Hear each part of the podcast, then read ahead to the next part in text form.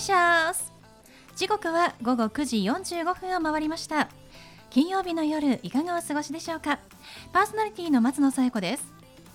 この番組ボーイズビーアンビシャスのコンセプトは夢を抱き語りそして行動に起こそうということで毎回さまざまな業種のビジネスパーソンがゲスト出演。どんなビジネスをされているのかどうして始めたのかその思いを語っていただくそんな番組です。さあそして私と一緒に番組をお届けするのは柴田法務会計事務所の柴田純一先生です。先生よろしくお願いします。よろしくお願いします。まあ、最近スマートフォンとかガジェットの話をすることが多いので、はい。まあ、ついでに一つ私のあのガジェット情報なんですけど、おガジェット。はい、はい。あの昨年ね iPad も、まあ、常日頃から iPad 使ってるんですけど、はい。ちょっと液晶やられてしまってみたいなはい話したと思うんですが、はい。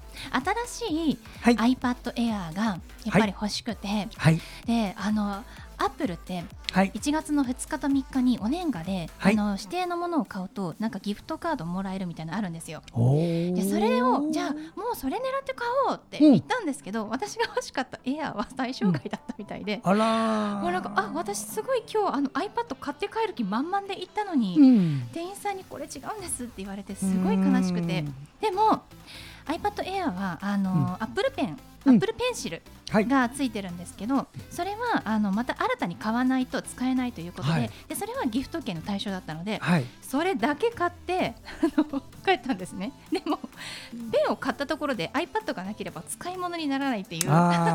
でしかも今すごい人気であの在庫がなくて、うん。あの買えなかったんですね、うん。であの最近ちょっとまだ覗いてないんですけれども、はい。結構あの公式ストアでも待たなきゃいけなかったのであまだ私はあの iPad を、あの買ってませんっていう。ーいや iPad はね最終的にはガラケーからスマホになって iPad ですよ、もうこういう順番になってるんだから。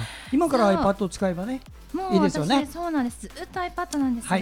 ピンクというのに非常にこだわりがあって、ピンクの。そう。そうなんですよね。エアーがねピンクがあるので欲しいんですがね、もう早く買わなきゃって思うんですけれどもねペンがあるのではい早く買います、はい。ということでした。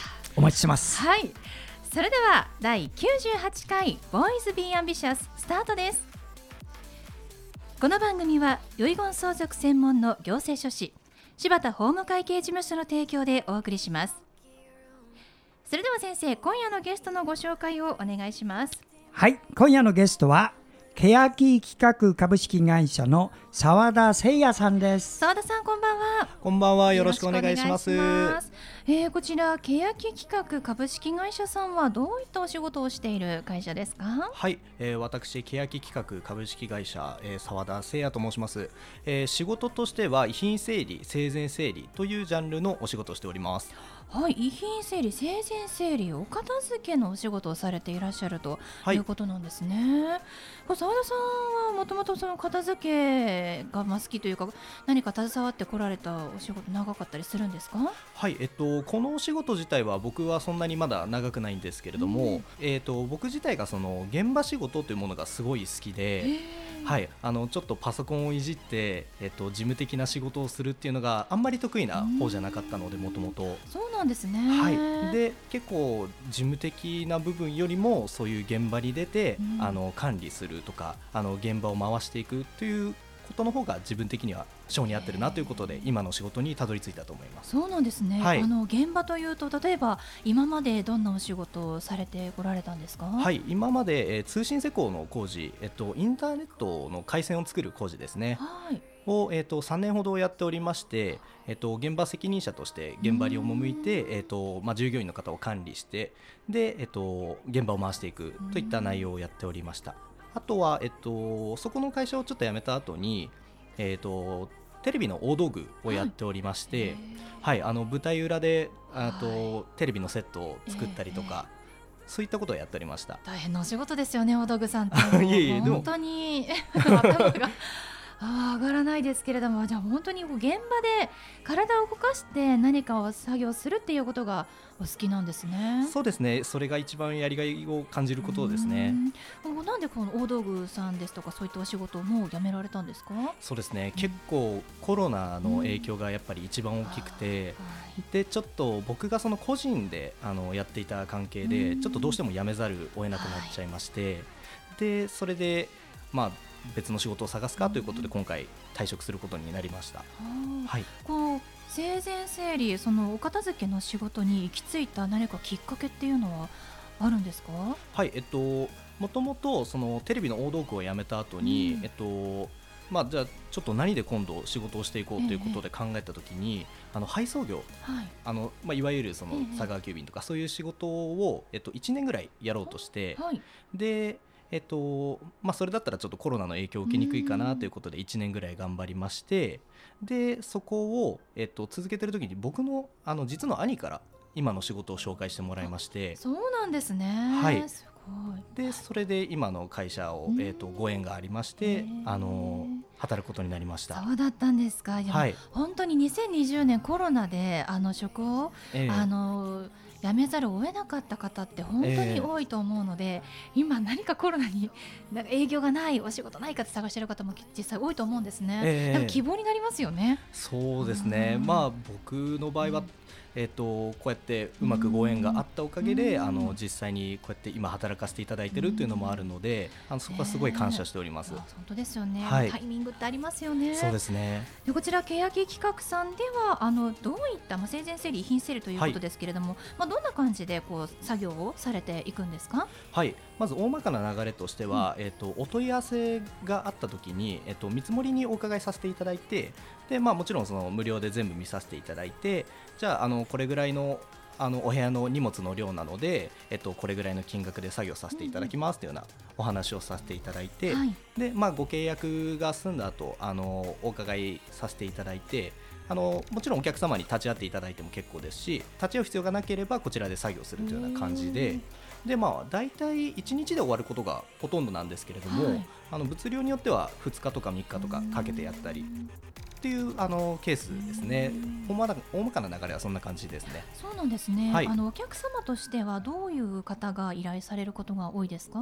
はい、えっと、青年後継人っていうあのし司法書士さんとか行政書士さんとかがやられてるはい。仕事があるんですけれども、それが例えばその、まあ、例えばその認知症になってしまってそのご自身で、えっと、財産管理とか今後の人生の計画を立てていくっていうのが難しくなってしまった時にあの身元を保証してあげてあの最後まであのご面倒見させていただきますよっていうようなサービスが青年後継人っていうんですけれどもそういった方からあのご依頼が来ることが結構多いかなと思います。この番組でいうと柴田先生があの、はい。されてることもありますもんね。じゃあはい先生から依頼をするっていうえこともあるわけですね。ええ澤田さんのところ一件終わりまして、あそうなんですね、はい。もうすでにね。一緒にお仕事されて、はい。まあ、そういった方から依頼もありますし、まあ、生前整理だと、まあ、自分の意思で、うん。まあ、例えば、ね、同時ホームにそうですね。とかってそういう方が多いということですね。はい。そうですね。それからよくあるのが、うん。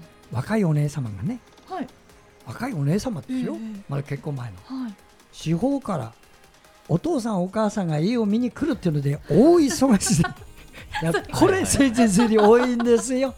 なるほど、もう自分じゃ片付けられないおお父さんもお母さんも来るときはもうピカピカになってるっていう。えーそうなんはですね。い。こういうのもねあのの若いおお姉さん方よく聞いててくださいね、そういう時もね生前整理できるからね心配しないでよ。ドキドキものにならなくて。澤田さんに頼んでください。よろしく。まあ、お家の中を、まあ、片付けたい、きれいにしたいっていう方が依頼されることが多いわけですね。そうですね。これあの片付けたものっていうのは全部あの捨てる感じになってしまうんでしょうか？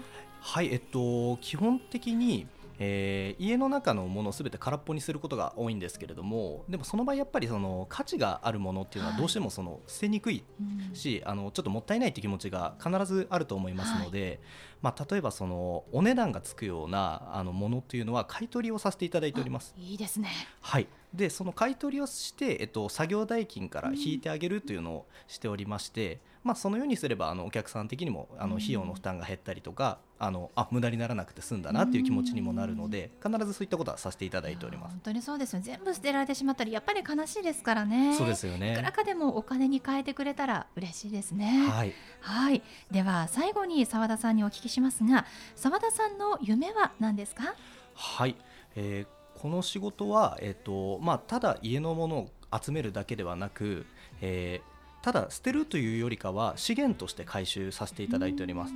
例えばそのお金にならないけどまだまだ使えるものっていうのもたくさん出てくるんですけどはい。そういうのを海外に輸出してその必要としている国に回したりというのも今実際にやっております。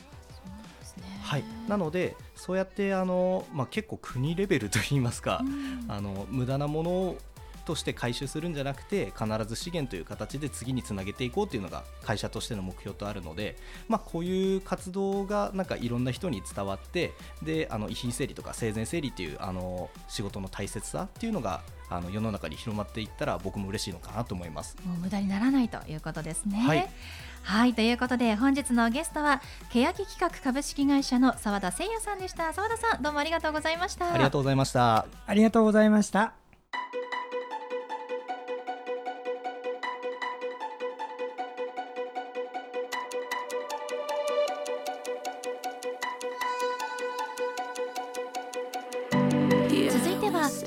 生のワンポイントアドバイスですでは先生今日はどんなお話をしてくださるんでしょうか？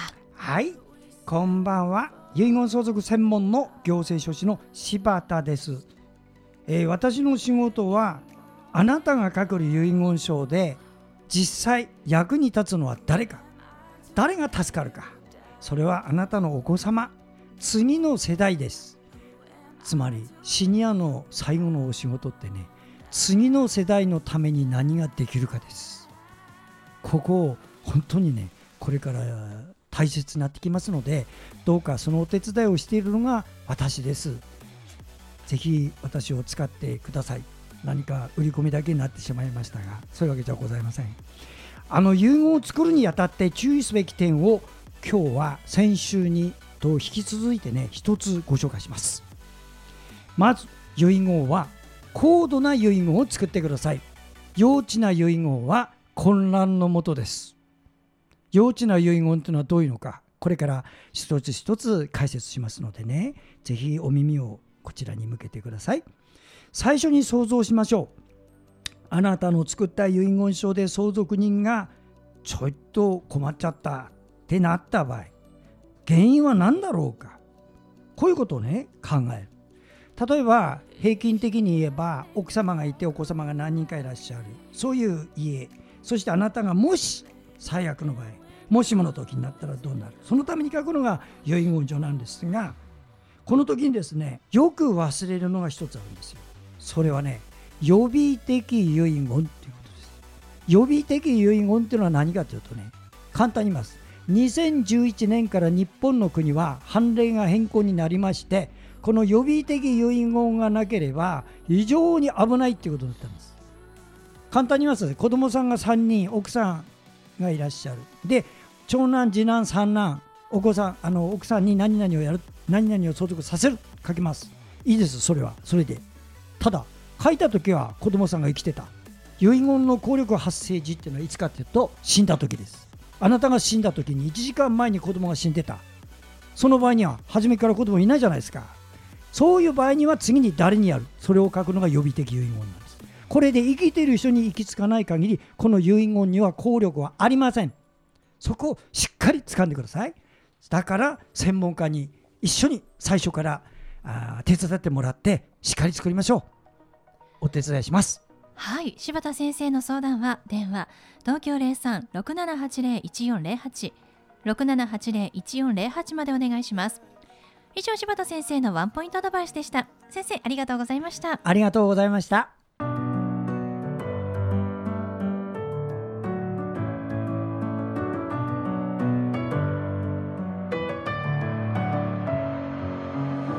はいということでお送りしてきました「ボーイズ・ビー・アンビシャス」いかがでしたでしょうか？本日のゲストは欅企画株式会社の澤田誠也さんでした生前整理遺品整理の依頼はホームページからお願いします欅企画株式会社欅はひらがなで検索してみてくださいそれではまた来週この時間にお会いしましょうお相手は松野紗友子と柴田純一でしたそれではさようならさようなら